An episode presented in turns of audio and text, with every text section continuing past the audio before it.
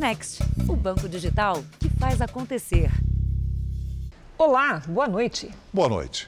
Um relatório divulgado esta semana aponta que a pandemia contribuiu para um aumento significativo da exploração sexual infantil na internet em todo o mundo. No Brasil, os casos relatados mais que dobraram neste período. Faz quatro meses que só maus sentimentos rondam a casa desta mãe. Fiquei muito triste, com medo, pavor. Ah, é uma coisa só você que passa que sente. A ameaça chegou pela internet e alcançou a filha de 14 anos. A mudança de comportamento fez a mãe desconfiar. Em uma checagem no celular da menina, o susto. Minha filha começou com esses jogos online, né? E daí conheceu esse cara jogando. Não fala o nome, não mostra o rosto. Falava que ama ela, mandando ela mandar foto nua. Coisas horríveis de ouvir. O assédio mudou a vida de toda a família, que agora vive com medo. Ela queria se matar. Como que fica com a minha cabeça e do pai dela? Mexe com a família inteira, né? Com a cabeça de todo mundo. Um estudo feito com mais de 5 mil jovens entre 18 e 20 anos em 54 países mostra que um em cada três entrevistados foi assediado virtualmente. No geral, 57% das mulheres e 48% dos homens relataram pelo menos um dano sexual por contato online. 90% excluíram ou bloquearam uma pessoa por envio de conteúdo pornográfico. E apenas 41% dos jovens falaram sobre a abordagem para um adulto. No Brasil, onde 45 milhões de crianças e adolescentes estão no ambiente virtual, a pandemia trouxe para dentro de casa ainda mais predadores através da internet. No ano passado, o número de denúncias de páginas contendo pornografia infantil mais que dobrou em relação a 2019. E só nos primeiros quatro meses deste ano, a alta de denúncias já passa de 30%. Denunciar é uma das coisas mais importantes para romper esse ciclo. E, além disso, a gente também precisa muita educação e controle parental. Isso é, faz parte é, de todo o processo de autoproteção. Então, a gente precisa correr atrás e aprender mais rápido do que eles para também colocar todas essas barreiras, né? É, ela não tem mais celular. Eu cortei a internet, cortei tudo. Ela só tem para estudar e eu fico do lado. Veja agora outros destaques do dia. Presidente Bolsonaro confirma Auxílio Brasil de 400 reais. Relatório final pede indiciamento de Bolsonaro e de outras 65 pessoas. Senadores governistas protestam e já começam a fazer relatórios paralelos. Ex-general venezuelano diz que ditadura de Chávez e Maduro financiou políticos de esquerda, entre eles o ex-presidente Lula. Na série especial, a história da dona de casa que teve dois bebês na rodovia Dutra.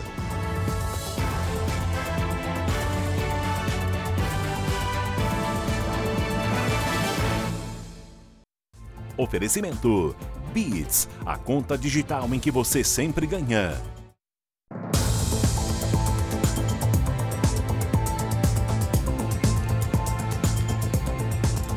Sem dinheiro para comprar botijões de gás, famílias brasileiras de baixa renda estão se arriscando na cozinha com álcool ou lenha. Os bombeiros fazem um alerta: nenhuma das alternativas é segura. Depois de 15 dias internada com 75% do corpo queimado, Joelma de Jesus Santos, de 23 anos, morreu aqui em Salvador. Ela foi vítima de um acidente ao cozinhar em um candeeiro com álcool.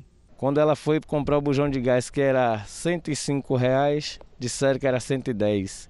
Quando ela tentou juntar os 110, disse que era 115. Aí ela foi no posto, comprou o etanol também sem dinheiro para comprar o botijão de gás, este reciclador queimou o pé no fogo a lenha. O ferimento infeccionou e agora ele aguarda vaga num hospital para fazer uma cirurgia. Um risco de perder o pé. O preço do botijão de gás varia de 100 a 135 reais no país, fazendo muitas famílias de baixa renda se arriscarem em alternativas perigosas. O mais comum é usar o álcool ou a lenha de forma improvisada para cozinhar. Não há dados estatísticos sobre os acidentes relacionados a essas soluções caseiras, mas segundo os bombeiros, os casos têm sido frequentes. A lenha só é recomendada para os fogões projetados.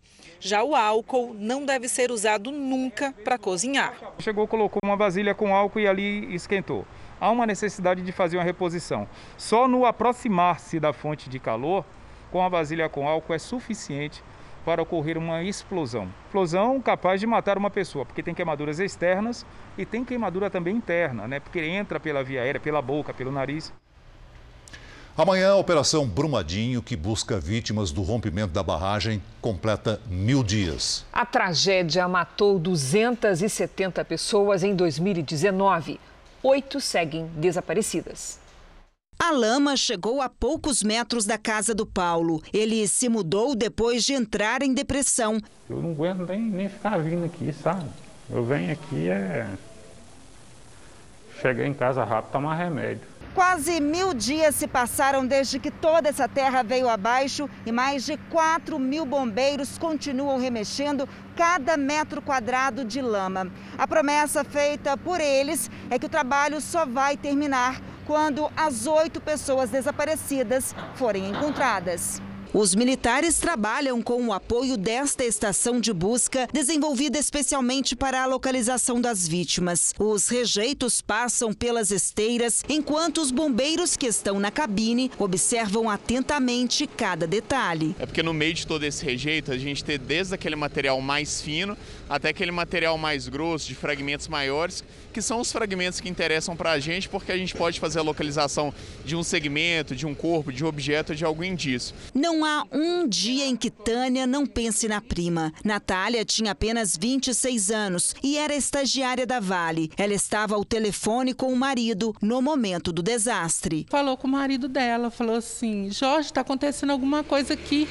Tá muito estranho, tá fazendo muito barulho, a terra tá tremendo. Mães, avós e esposas produziram dezenas de peças de artesanato para esta exposição no Iotim, o maior museu aberto do mundo, que fica em Brumadinho. São mandalas, painéis e outras peças que simbolizam as 270 vidas perdidas na tragédia. Na noite de ontem, o Superior Tribunal de Justiça anulou o recebimento da denúncia pela Justiça Estadual Mineira contra os acusados pela tragédia de Brumadinho. Em fevereiro do ano passado, 16 pessoas tinham se tornado réis, entre elas o ex-presidente da Vale. Com a decisão do STJ, os denunciados deixam de ser réus. O processo deve começar de novo a partir de outra instância, a Justiça Federal. Onde nós estamos, afinal de contas?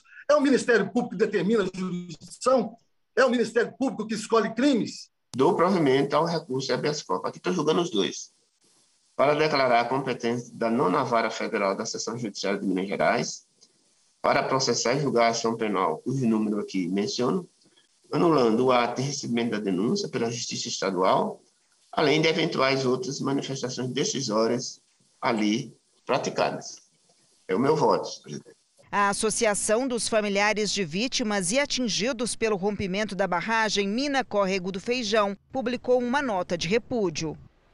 A Vale não se pronunciou sobre os desdobramentos da tragédia nesses mil dias e não vai comentar a decisão do STJ. O corpo do médico morto durante um assalto no Rio de Janeiro foi cremado hoje. A polícia acredita que o carro de luxo do cirurgião havia sido encomendado pela maior quadrilha de clonagem de veículos do estado.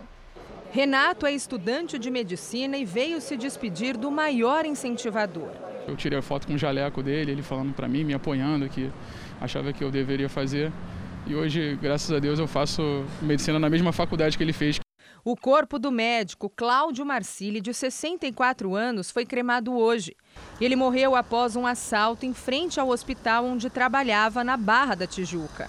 A gravação das câmeras de segurança que flagraram o crime podem dar um novo rumo às investigações. Peritos ouvidos pelo Jornal da Record analisaram as imagens.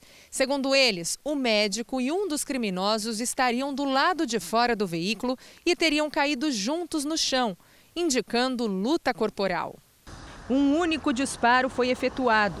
De acordo com o laudo, o cirurgião foi atingido do lado esquerdo da cabeça. As imagens mostram que três homens chegam no carro preto. É possível ver o momento em que Cláudio Marcili cai e os criminosos fogem. Tiago Barbosa dos Santos foi preso com a mochila do médico, chaves e as placas da caminhonete. Para a polícia, ele participou do crime. O carro usado na abordagem era clonado e foi apreendido. O veículo do cirurgião foi encontrado e teria sido encomendado por Tiago Fernandes Virtuoso, Comel, chefe da maior quadrilha de roubo e clonagens de veículos do estado, que atua no Morro do Turano, na zona norte da capital. Há 40 dias, a filha do cirurgião e o marido dela foram sequestrados na mesma região onde o médico foi morto. Os criminosos levaram o carro da família. Até agora eu realmente não, não, não caí na, na real ainda. Nós estamos numa situação em que a gente depende só da sorte. Agora os números de hoje da pandemia. Segundo o Ministério da Saúde, o país tem 21 milhões 680 mil casos de Covid-19. São mais de 604 mil mortos. Foram 373 registros de mortes nas últimas 24 horas. Também entre ontem e hoje, 22 mil pessoas se recuperaram. No total, já são 20 milhões 861 mil pacientes curados e 215 mil seguem em acompanhamento. Os Estados Unidos anunciaram que vão vacinar crianças de 5 a 11 anos contra a Covid-19 a partir de novembro. Mas a campanha só terá início quando os imunizantes forem aprovados para essas faixas etárias. Cerca de 28 milhões de crianças poderão ser vacinadas. O Centro Americano de Controle e Prevenção de Doenças se reúne nos primeiros dias de novembro para debater o assunto. Em seguida, o FDA, órgão semelhante à Anvisa brasileira, dirá se recomenda ou não a aplicação das doses. A Pfizer foi a única fabricante a solicitar autorização para crianças de 5 a 11 anos. Já em Nova York, a imunização contra a Covid-19 será obrigatória para funcionários públicos da cidade. A realização de testes regulares não será uma opção. Quem recusar poderá perder o emprego. A Rússia registrou o maior número de mortes pela Covid-19 desde o início da pandemia. Em 24 horas foram 1.015 óbitos. Para conter o avanço da doença, o Kremlin estuda a criação de um feriado nacional de sete dias. Na capital Moscou, idosos não vacinados terão de cumprir um confinamento obrigatório de quatro meses. Com 225 mil mortes, a Rússia é o país mais afetado na Europa pela Covid-19. O ex-chefe do Serviço Secreto da ditadura venezuelana revelou que partidos de esquerda na Europa e também na América Latina foram financiados ilegalmente pelos ditadores Hugo Chávez e Nicolás Maduro. Segundo ele, entre os beneficiários está o ex-presidente Lula. Em uma carta de sete páginas, o general Hugo Carvajal descreveu o esquema ao juiz espanhol Manuel Garcia Castellón. Ele afirma ter como provar o financiamento de partidos de esquerda pelo governo da Venezuela. A carta foi divulgada pelo jornal espanhol O Que Diário. Carvajal diz que o governo venezuelano financiou ilegalmente movimentos políticos de esquerda pelo mundo por pelo menos 15 anos. Ele continua. Enquanto fui diretor de inteligência e contra-inteligência militar da Venezuela, recebi uma grande quantidade de relatórios sinalizando que esse financiamento internacional estava ocorrendo. Os exemplos concretos são Nestor Kirchner na Argentina, Evo Morales na Bolívia, Lula da Silva no Brasil, Fernando Lugo no Paraguai, Olanta Humala no Peru, Zelaya em Honduras, Gustavo Petro na Colômbia e Movimento Cinco Estrelas na Itália e Podemos na Espanha. A história foi revelada dias atrás pela jornalista Cristina Segui, uma das mais conhecidas da Espanha.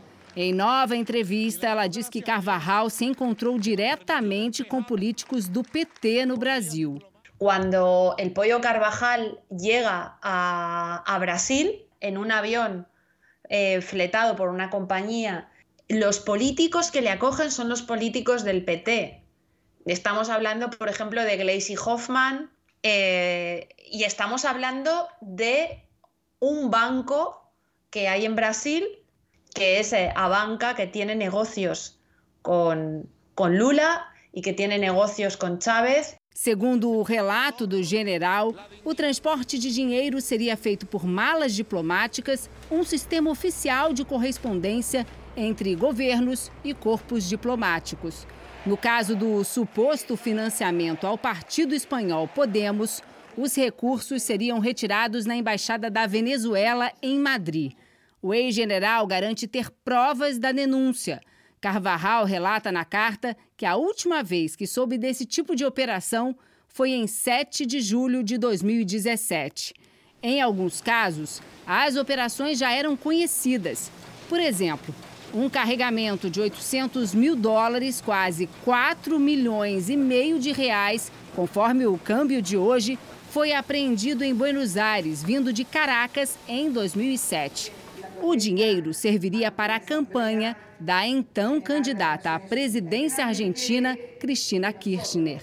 A jornalista especializada na política ibero-americana afirma que um banqueiro espanhol ajudou a financiar as operações. Hay que decir que Juan Carlos Escotet es un economista y un banquero chavista, que es un instrumento del régimen de Maduro para ocultar dinero de políticos venezolanos y también brasileños. Juan Carlos Escotet es una persona muy importante porque respondería a una, eh, eh, un, el entramado necesario para que todo este dinero del narcotráfico pudiera ser blanqueado. O ex-general Carvajal foi preso na Espanha em setembro, acusado de envolvimento com o tráfico de drogas. A defesa dele tenta um pedido de asilo na Espanha para evitar a extradição aos Estados Unidos. Nos Estados Unidos, Hugo Carvajal está na lista dos mais procurados por tráfico de drogas e lavagem de dinheiro. Se a extradição for confirmada, ele vai ser julgado no país e pode pegar prisão perpétua. Hoje, o juiz Manuel Garcia Castelhon emitiu um pedido por escrito para evitar a extradição de Carvajal. Ele quer manter o acusado no país, pois acredita que o ex-general ainda tem mais informações.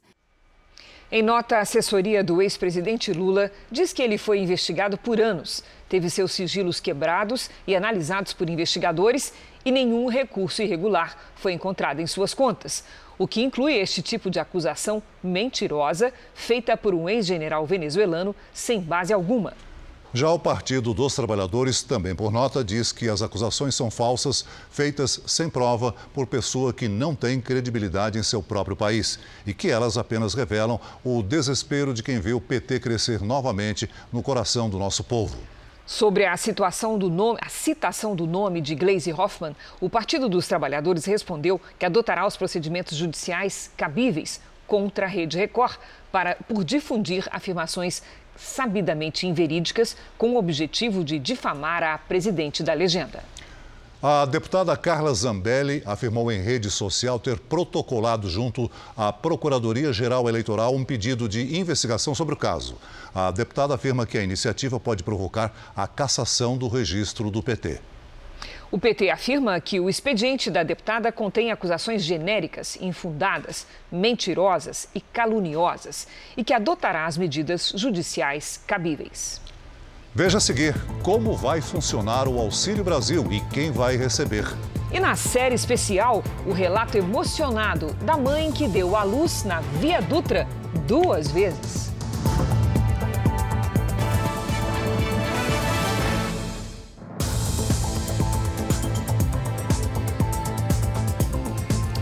Presidente Bolsonaro reafirmou a implementação do programa Auxílio Brasil com benefício no valor de 400 reais mensais por família. Em visita ao Ceará, o presidente negou que a medida vá furar o teto de gastos. Jair Bolsonaro veio pela manhã à cidade de Russas, a 170 quilômetros de Fortaleza. Chegou na caçamba de uma caminhonete e foi recebido por apoiadores. O presidente participou da cerimônia de inauguração de um edital de obras. O ramal do Salgado será o último trecho da transposição das águas do Rio São Francisco aqui no Ceará. Serão construídas várias estruturas, incluindo 13 segmentos de canais, como este do Eixão das Águas. O governo federal pretende investir cerca de 600 milhões de reais através do Ministério do Desenvolvimento Regional. Quase 5 milhões de pessoas devem ser beneficiadas. Durante a cerimônia, Bolsonaro confirmou que o auxílio emergencial, pago por causa da pandemia, vai acabar. E o Auxílio Brasil, programa social substituto do Bolsa Família, será implementado. Ontem nós decidimos, como está chegando ao fim o auxílio emergencial, dar uma majoração para o antigo programa Bolsa Família, agora chamado Auxílio Brasil, de 400 reais.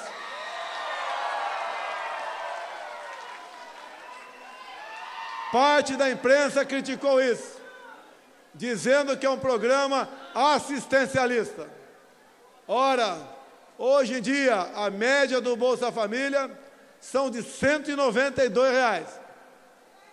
E a média do auxílio emergencial são 250. Com a política do fique em casa, a economia a gente vê depois, estamos agora pagando uma conta alta na inflação, dos gêneros alimentícios e também nos combustíveis. O Auxílio Brasil deve beneficiar 17 milhões de famílias. O temor dos mercados é que o programa extrapole o teto de gastos. Bolsonaro negou essa possibilidade. É impossível aqueles que mais necessitam viverem com tão pouco. Temos a responsabilidade de fazer com que esses recursos venham do próprio orçamento da União ninguém vai furar teto, ninguém vai fazer nenhuma estripulia no orçamento. Mas seria extremamente injusto deixar aproximadamente 17 milhões de pessoas com valor tão pouco no Bolsa Família. Temos uma lei do teto que nós respeitamos. No passado, isso não existia. Mas mesmo assim, conseguimos fazer mais com menos recursos. Bolsonaro também criticou a CPI da pandemia. Tomar o tempo de nosso ministro da Saúde, de servidores, de pessoas humildes e de empresários. Nada produziram, a não ser o ódio e o rancor entre alguns de nós. Mas nós sabemos que não temos culpa de absolutamente nada. Sabemos que fizemos a coisa certa desde o primeiro momento. O Ministério da Cidadania deu alguns detalhes de como será o Auxílio Brasil. Segundo o ministro João Roma, o governo vai começar a pagar o benefício a partir de novembro. Quem já recebe o Bolsa Família terá um reajuste. O valor do benefício varia de acordo com a composição de cada família. Então, existem famílias que estão recebendo, como eu disse, até menos de 100 reais, e existem outras que recebem até mais de 500 reais. Esse programa terá um reajuste de 20%. Mesmo com reajuste, haverá um complemento para que nenhuma família ganhe menos de 400 reais. O pagamento do benefício vai até dezembro de 2022. O presidente Bolsonaro nos demandou, presidente que tem verificado em loco a necessidade e o sofrimento do povo brasileiro, demandou que a todos aqueles que fazem parte da pobreza, extrema pobreza, que estão no programa social, através do cadastro único, através do SUAS, que é o Sistema Único de Assistência Social, que nenhuma dessas famílias beneficiárias receba menos de 400 reais. Essa ajuda deve ser criada dentro da PEC dos precatórios, que é analisada pela Câmara dos Deputados. Por isso, a votação da proposta, que ocorreria hoje na comissão especial, acabou sendo adiada. O objetivo é que o pagamento de parte dos precatórios, que são as dívidas judiciais do governo, seja adiado em 2022. Assim, sobrariam recursos para o Auxílio Brasil. A grande dúvida que fica é de onde virão os recursos para financiar a área social. Segundo fontes do governo com quem eu conversei, o custo total do Auxílio Brasil, já com auxílio transitório, é da ordem de 85 bilhões de reais. Esses mesmos integrantes garantem que o Ministério da Economia vai apresentar uma solução dentro do orçamento e respeitando o teto de gastos, que é a regra que limita o crescimento da dívida pública. Não estamos aventando que o pagamento desses benefícios se dê através de créditos extraordinários. Estamos buscando, dentro do governo, né, todas as possibilidades para que o atendimento desses brasileiros necessitados sigam também de mãos dadas com a responsabilidade fiscal. Em um evento com empresários, o ministro da Economia, Paulo Guedes, adotou um discurso diferente do que o presidente Bolsonaro e o ministro João Roma disseram. Guedes defendeu uma espécie de licença temporária para ultrapassar o teto de gastos. Isso ampliaria, seria uma antecipação da revisão do teto de gastos que está para 2026, ou se ao contrário, mantém, mas por outro lado, pede um waiver, pede uma licença para gastar essa camada temporária de proteção. O Bolsa Família tem 14 milhões e 700 mil beneficiários. O Auxílio Brasil terá cerca de 17 milhões. Veja a seguir. Tarifa extra na conta de luz será cobrada pelo menos até abril do ano que vem. E na série especial, depois de seis anos, mãe e filha encontram os socorristas que ajudaram a menina a nascer em plena Via Dutra.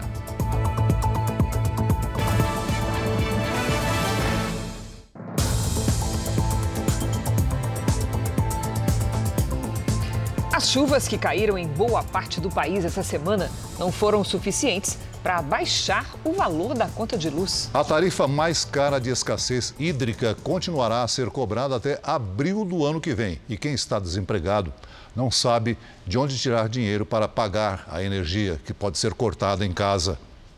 Na casa de Indiara, o ferro de passar roupa não sai do armário desde o início da pandemia. As contas começaram a vir muito alta e aí a gente já lava, já recolhe, dobra e guarda. Para ver se economiza, né? Para ver se diminui esse valor, porque é assim, absurdo. Em novembro do ano passado, ela pagou 170 reais de luz. Este mês, consumiu um pouco menos de energia, mas a conta veio muito mais alta, 284 reais. Desempregada, ela não tem como pagar.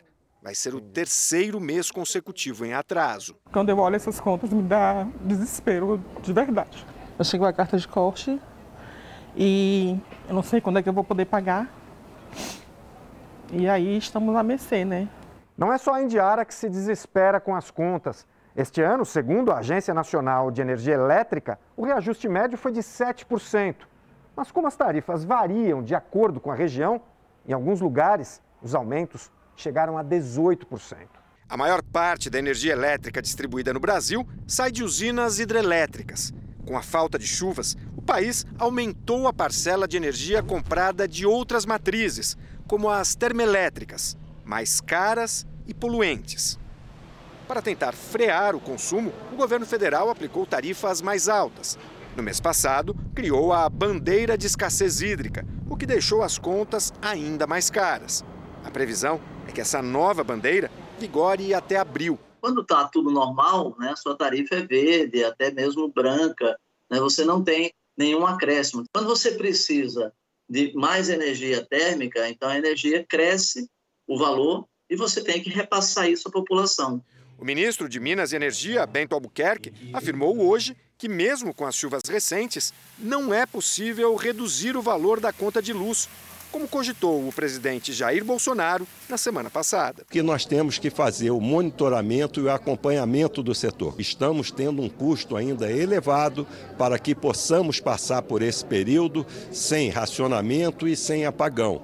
Então, quando as condições melhorarem, melhorarem e nós acompanhamos isso diariamente, diuturnamente, as condições de tarifa, evidentemente, serão reduzidas se as condições assim permitirem. Uma previsão preocupante para quem já não está conseguindo pagar as contas. Eu não tenho de onde tirar, eu não tenho como pagar. Ou eu compro alimentos para mim e para meus filhos, ou pago conta.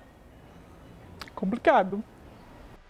A Polícia Federal prendeu em Macapá o ex-deputado Isaac Alcolumbre, primo do senador Davi Alcolumbre, por suposto envolvimento com o tráfico internacional de drogas. A Polícia Federal encontrou mais de 100 mil reais na casa do ex-deputado estadual Isaac Alcolumbre. O dinheiro estava escondido em vários cômodos do imóvel, localizado em um condomínio de luxo na capital do Amapá. Ele é primo do senador Davi Alcolumbre, ex-presidente do Senado e atual presidente da Comissão de Constituição e Justiça, que não é investigado na operação. Isaac é apontado pela polícia como dono de um aeródromo na região metropolitana de Macapá, que estaria diretamente ligado ao tráfico internacional de drogas. O local funcionaria como uma central de abastecimento e manutenção de aeronaves usadas pelo crime. Segundo a investigação, os suspeitos traziam cocaína da Colômbia e da Venezuela em aviões adaptados. No aeródromo, a droga era dividida em pequenas aeronaves que decolavam principalmente para o Rio de Janeiro, São Paulo e Paraná. O Amapá era a rota desse tráfico internacional de drogas e era utilizado aqui como um apoio logístico no fornecimento de combustível. As investigações começaram em maio do ano passado, depois que um avião caiu próximo à divisa da Guiana Francesa com o Brasil. A aeronave estava com vários fundos falsos. A polícia acredita que pelo menos 60 pessoas fazem parte da organização criminosa. São mecânicos, pilotos, operadores financeiros e empresários. 16 pessoas foram presas e 51 mandados de busca e apreensão foram cumpridos hoje em nove estados. Em nota, Isaac Alcolumbre disse que não está envolvido com o tráfico de drogas e que tem um hangar onde recebe todos os dias várias aeronaves. E por vezes já comunicou à polícia sobre suspeitas, inclusive proibindo pousos e decolagens. O governador do Tocantins, Marcos Carlesse, do PSL, foi afastado do cargo por 180 dias. Carlesse é investigado pela Polícia Federal por suposto pagamento de propina e obstrução de investigações. Policiais federais desembarcaram hoje no aeroporto de Palmas para cumprir duas operações. Uma investiga supostos pagamentos de propina, a outra apura a obstrução de investigações. Um dos alvos é o governador do estado, Mauro Carlesse. As investigações, iniciadas há quase dois anos, apontaram uma estrutura complexa, montada dentro do governo, voltada para pagamentos indevidos relacionados ao plano de saúde dos servidores e lavagem de dinheiro. Para a polícia, os crimes aconteciam na Secretaria de Segurança Pública do Tocantins. Um braço do grupo também teria obstruído investigações de combate à corrupção, relacionadas à cúpula do governo. Delegados responsáveis por alguns desses inquéritos teriam sido removidos indevidamente dos casos. A pedido do STJ, Mauro Carlesse foi afastado do cargo de governador. O afastamento foi confirmado em votação pelos ministros do Supremo Tribunal de Justiça. Na manhã de hoje, o vice-governador Vanderlei Barbosa tomou posse em uma cerimônia fechada, aqui no Palácio Araguaia. Ele deverá ficar no governo pelos próximos seis meses. Além do governador, o secretário de Segurança, Cristiano Sampaio, também foi afastado. Até o momento, 40 milhões de reais foram bloqueados das contas de todos os investigados. Os advogados do governador só vão se manifestar após terem acesso ao conteúdo da decisão. A defesa do secretário de Segurança, Cristiano Sampaio, não se manifestou. O vice-prefeito de Cuiabá, José Roberto Estopa, do PV, assumiu hoje o comando da capital de Mato Grosso. O titular Emanuel Pinheiro, do MDB, foi afastado do cargo por suspeita de participar de uma organização criminosa. O chefe de gabinete da prefeitura, Antônio Monreal Neto, foi preso temporariamente. Emanuel Pinheiro é investigado por supostas contratações irregulares na Secretaria de Saúde. Em nota, ele disse que vai recorrer do afastamento. A chuva de outubro alivia um pouco a estiagem histórica no sudeste do Brasil. Estamos perto de um equilíbrio dessa situação? Vamos saber com a Lidiane Sayuri. E aí, Lid, vai melhorar? Caminhamos para isso, viu, Cris? Boa, Boa noite, noite para você, Celso. Para você aí de casa também, olha, com a chegada da primavera e a ausência dos bloqueios atmosféricos, a chuva voltou para o sudeste, mas ainda não retornou de forma regular para o centro-oeste. Nesta quinta, chove sobre alguns pontos de Goiás e de Mato Grosso. No sudeste e no sul da Bahia, a chuva é mais intensa. Tem alerta para tempestade de poeira no centro-oeste. Agora, do litoral de São Paulo até o sul da Bahia, risco de alagamentos e deslizamentos. Do Rio Grande do Sul até Mato Grosso do Sul e nas áreas claras do Nordeste, tempo firme. O dia começa gelado no centro-sul, com mínima de 4 graus na Serra Gaúcha. À tarde, em Curitiba, faz até 21 graus. No Rio de Janeiro, 23. Em São Paulo, o sol tenta aparecer nesta quinta-feira. Isso não espanta o frio e a chuva fraca. Mínima de 12, máxima de 20 graus. Na sexta, para de chover e faz até 24. No sábado, esquenta, olha só, faz até 29. Aí no domingo, a chuva volta e a máxima cai para 24. E temos interatividade por aqui com o Tempo Delivery. Na tela, a participação da Janeide, de Lauro de Freitas, na Bahia. Opa, vamos para lá, Celso. Janeide, nos próximos dias o sol aparece entre muitas nuvens e pode chover a qualquer hora. Máximas de 27 nesta quinta, faz 26 na sexta e no sábado 27 de novo. E o José Antônio pergunta como vai ficar o tempo em Igarapé, Minas Gerais. Vamos lá, José, o que precisa fazer com tempo seco adiante para a parte da manhã? Porque à tarde tem previsão de pancadas. Nesta quinta faz até 23 graus. Na sexta, 25 e no sábado esquenta e a temperatura chega aos 29. Faça como eles, participe do Tempo Delivery pelas redes sociais, mande uma mensagem com a hashtag você no JR. Até amanhã, gente. Obrigada, Lidy. Até amanhã. O relator da CPI da pandemia, senador Renan Calheiros, entregou hoje seu texto final. O documento atribui crimes ao presidente Bolsonaro e pede o indiciamento dele e de outras 65 pessoas, entre elas ministros, ex-ministros e filhos do presidente. O relatório pede o indiciamento do presidente da República pelos crimes de epidemia com resultado de morte, infração de medida sanitária preventiva, charlatanismo, incitação ao crime falsificação de documento particular, emprego irregular de verbas públicas, prevaricação, crimes contra a humanidade nas modalidades extermínio, perseguição e outros atos desumanos, violação de direito social e incompatibilidade com dignidade, honra e decoro do cargo. Estes dois últimos são crimes de responsabilidade. Depois de muita contestação, o relator retirou do texto a citação do presidente pelos crimes de homicídio e genocídio de indígenas. O relator também retirou do relatório o crime de advocacia administrativa, supostamente cometido pelo senador Flávio Bolsonaro, mas manteve o de incitação ao crime. Pelo mesmo motivo, o relatório sugere o indiciamento de outros dois dos filhos do presidente, o deputado Eduardo Bolsonaro e o vereador Carlos Bolsonaro. Também foram pedidos indiciamentos de quatro ministros: Marcelo Queiroga, da Saúde, Onix Lorenzoni, do Trabalho, Wagner Rosário, da Controladoria Geral da União e Braga Neto, da Defesa. E de dois ex-ministros, Eduardo Pazuello, da Saúde, e Ernesto Araújo, das Relações Exteriores. No relatório, aparecem também duas empresas, a Precisa e a VTC Log. O relator lê um resumo do documento, que tem 1.180 páginas. Após seis meses de intensos trabalhos, esta comissão parlamentar de inquérito da pandemia colheu elementos de prova que demonstram sobejamente que o governo federal foi omisso, e optou por agir de forma não técnica e decidiosa no enfrentamento da pandemia do novo coronavírus, expondo deliberadamente a população a risco concreto de infecção em massa. O relatório foi lido, mas só será votado na próxima terça-feira. Até lá, ainda cabem modificações no texto. O líder do MDB, senador Eduardo Braga, pediu ao relator que seja sugerido o indiciamento do governador do Amazonas, Wilson Lima. Mas é inaceitável que o relatório final não peça a punição de nenhum dos responsáveis pelo caos vivido no estado do Amazonas.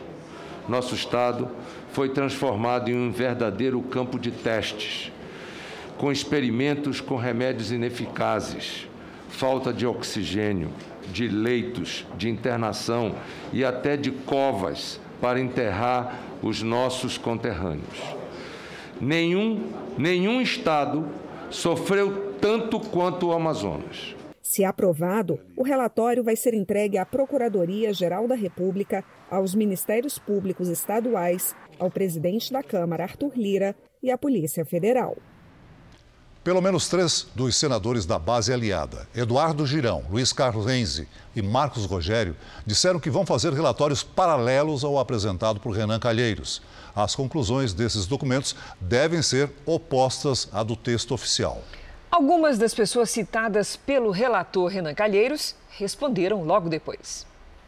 O ministro da Saúde, que teve o indiciamento pedido pelos crimes de epidemia com resultado de morte e prevaricação, minimizou. Eu sou médico, eu não sou é, especialista em direito criminal. Eu sou ministro da Saúde, eu tenho que colocar políticas públicas de saúde do interesse do povo brasileiro. Então vamos trabalhar forte para conter o caráter pandêmico da Covid-19 e avançar para sair é, dessa pandemia o mais rápido possível. Essas outras questões, sinceramente, não estou preocupado. Durante a sessão de hoje, o senador Eduardo Girão protestou contra a inclusão no relatório de acusados que sequer foram ouvidos pela CPI. Ouvir o indiciado é ato obrigatório da autoridade durante a investigação. Assim, reitero que nenhum momento foi concedida a audiência a muitos dos que ora indicados estão para defender-se dos crimes que ora eles estão sendo imputados, suprimindo sua garantia constitucional. Diante do exposto, indago a Vossa Excelência sobre a nulidade do indiciamento daqueles que sequer foram ouvidos. O senador Flávio Bolsonaro, um dos que tiveram o indiciamento pedido, criticou o relator. Infelizmente, o senador Renan Calheiros, num relatório muito fraco, um relatório que não tem nenhuma base jurídica, ele usa um instrumento que é legítimo da democracia como vingança contra o presidente Bolsonaro. E a população percebe isso. O senador Marcos Rogério criticou a falta de interesse da comissão em investigar supostos crimes cometidos por governadores e prefeitos durante a pandemia. Se teve alguém que comprou e distribuiu medicamentos, e eu não estou dizendo que eles cometeram crimes, foram governadores e prefeitos do Brasil, inclusive o governador de Alagoas, que até meados do ano tinha no protocolo de Alagoas o tratamento à base de cloroquina. E aí? Ele enquadrou o filho como criminoso? Não. Os demais governadores que fizeram uso de medicamentos? Também não. Mas enquadrou o presidente da República. No manifesto, o senador Fernando Bezerra, que é líder do governo, reconheceu que toda investigação é importante mas que os excessos, sobretudo as radicalizações, frustram a oportunidade de ampliar os aperfeiçoamentos do Estado para os casos de futuras emergências. Ao citar as acusações ao presidente da República, Fernando Bezerra destacou que um ato político não pode ensejar a criminalização de Jair Bolsonaro. Ante o exposto, manifestamos a nossa discordância quanto às conclusões do relatório final e rechaçamos, em particular, as tentativas de criminalização do presidente da República, contra quem não há comprovação de recebimento de qualquer vantagem devida ou de autoria e materialidade de crimes. Telão do JR traz agora o andamento da vacinação em todo o país. Acompanhe comigo. Somadas as aplicações da primeira, segunda e terceira doses, nas últimas 24 horas, mais de 1 milhão 652 mil pessoas receberam a vacina contra o coronavírus. Hoje o Brasil tem mais de 152 milhões 429 mil pessoas vacinadas com a primeira dose e mais de 107 milhões completaram a imunização, o que equivale, veja bem, a mais da metade da população do país, marca alcançada hoje. Em São Paulo, o estado que mais aplicou a primeira dose, 80% da população já está vacinada. São mais de 37 milhões 349 mil pessoas. Depois vem Santa Catarina, com 74% dos moradores que completaram a primeira etapa da imunização, ou seja, mais de 5 milhões 482 mil pessoas.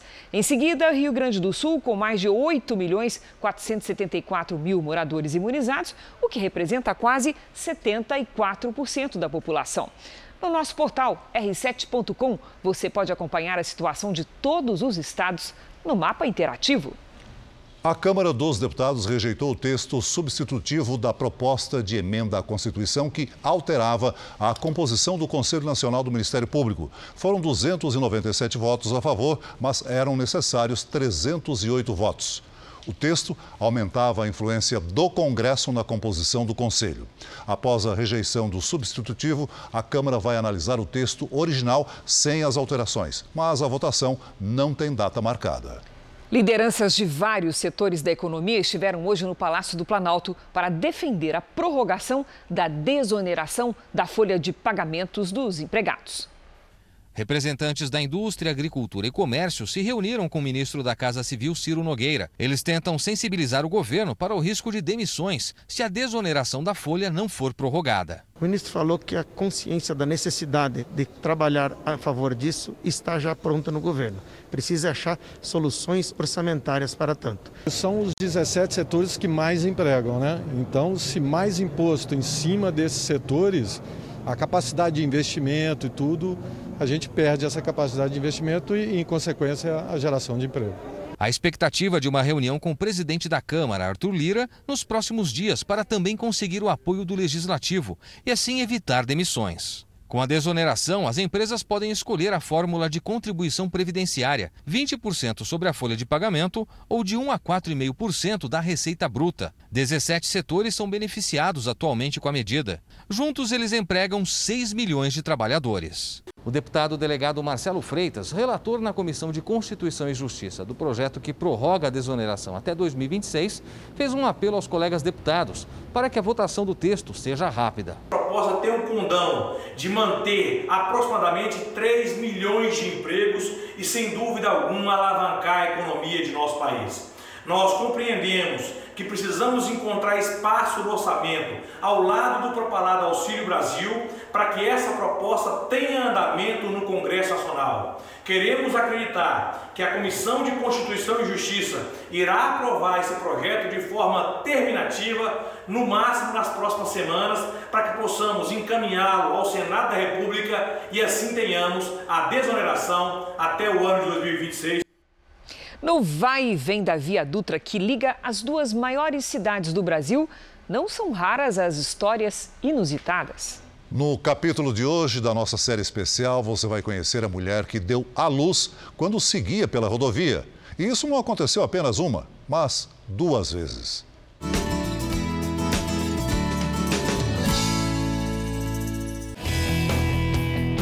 A Dutra liga as duas maiores metrópoles do país em seus mais de 400 quilômetros, ajudou a desenvolver dezenas de cidades. E quem vive às margens da estrada usa a rodovia para tudo. Em alguns lugares também, ela se tornou canal de comunicação interurbana ou até intraurbana, porque tem algumas cidades em que se anda em certos trechos da Dutra para ir de um ponto da cidade a outro, né? Quem mora por aqui usa a Dutra para ir ao mercado, ao médico, à escola dos filhos, à farmácia. Isso cria um fluxo intenso na rodovia e situações únicas que tem a estrada como testemunha. Essa é a Silvia e essa é a Gabriela, de 6 anos. Esse cantinho da Dutra é especial para as duas. Ô Silvia, conta para mim como é que é para você passar aqui, estar aqui em frente ao local que a Gabriela nasceu. É, é um filme. Parece que eu tô parando ali e tá chovendo e o médico tá vindo me atender. E eu tô vendo ela chorar pela primeira vez. É tudo assim meio emocionante. Parece que, que, eu tô naquele dia. Você não ficou assustada na hora que você percebeu que tua filha ia nascer aqui na estrada? Tive muito tempo de pensar no medo, né? Eu tinha que, que ter coragem ali. Silvia vive com o marido e as quatro filhas nessa casa em Queluz, pertinho da divisa com o Rio de Janeiro. Na época, a maternidade daqui já não funcionava. Então a gente era transferido para o hospital mais próximo, que no caso era Cruzeiro. Era madrugada e a enfermeira que acompanhava Silvia percebeu que a criança estava para nascer. Elas pararam na estrada. E aí o médico veio me atender, mas enquanto ele me afivelava na maca, Aí ela nasceu. Ela nasceu no meio da estrada, literalmente. O pai tomou um susto. Tinha ido na frente para adiantar a documentação da maternidade. Quando reencontrou a esposa, ela já estava com a filha nos braços. Fui à frente na, na, na viatura da, da, prefeitura aqui, uhum. para nós dar um andamento lá. Aí não demorou, e chegaram lá. Para mim foi uma emoção, né? A criança da Dutra ficou conhecida em toda a cidade. Aí um monte de gente, às vezes, me via passando na rua com ela, vinha e falava assim, ah, é a criança da Dutra? Eu falei assim, é. Aí muita gente veio conhecer ela por isso. Só que essa não é a única filha da Silvia que veio ao mundo com pressa, nas margens da Dutra. Uma experiência só não foi suficiente. Da segunda vez foi a mesma coisa. Eu cheguei aqui, me atenderam e transferiram de novo. Dessa vez o médico foi me acompanhando. Helena, a caçula da casa, nasceu ainda mais rápido que a irmã. Eu lembro que vinha muito carro vindo, porque estava na estrada, muito carro passando. E aí ele fez o parto no meio da estrada de novo. Silvia tem gratidão por tudo ter dado certo e gostaria de reencontrar quem a ajudou no parto da Gabriela, o primeiro e mais complicado na estrada. Hoje, ela vai ter essa oportunidade. Eu tô bem nervosa. Verdade. Verdade. É, não sei explicar, mas é uma sensação de estar tá voltando no tempo. Oi, gente, tudo bem? Eu não sei se pode abraçar ou não, mas. É um encontro emocionado. Os socorristas veem pela primeira vez Gabriela, desde aquela noite chuvosa. E aí, doutor, como que é, hein? Depois de seis anos. Moço, eu tô até sem palavras. É uma emoção muito grande. No nosso dia a dia aqui, a gente está acostumado às pessoas se despedirem da vida em nossas mãos. E elas veem o mundo em nossas mãos. Não tem preço. Eu tô aqui hoje para agradecer. Porque eu não sei o que, que teria sido de mim naquele dia se eu não tivesse encontrado esses anjos no meu caminho. Aquela noite também não sai da memória dos socorristas. Quando você chegou na ambulância, estava muito tenso. Aí eu fui conversar no seu ouvido, falei para você ficar calma, confiar na gente. Você, pronto, relaxou e deu a luz ali no meio da escuridão. Essa é a Dutra de tantas histórias, riquezas, exemplos de vida. De gente que tem nessa estrada o seu local de trabalho, as suas memórias e também projeto de futuro. A minha jornada nesse trecho de São Paulo já termina aqui, mas a Dutra, ah, segue pelo Rio de Janeiro. E quem vai nessa viagem a partir de agora é a minha colega, a repórter Renata Loures. Tá tudo certo, Renata? Tudo certo, Menegatti. Já tô do lado de cada divisa. Então, uma boa viagem para você, um bom trabalho. Obrigada, boa viagem de volta. A gente mostra cidades que se desenvolveram ao longo da rodovia e as histórias de quem viu o interior se modificando com a chegada da Via Dutra. Agora vamos pegar a estrada que a gente ainda tem 171 quilômetros pela frente e muita coisa para mostrar.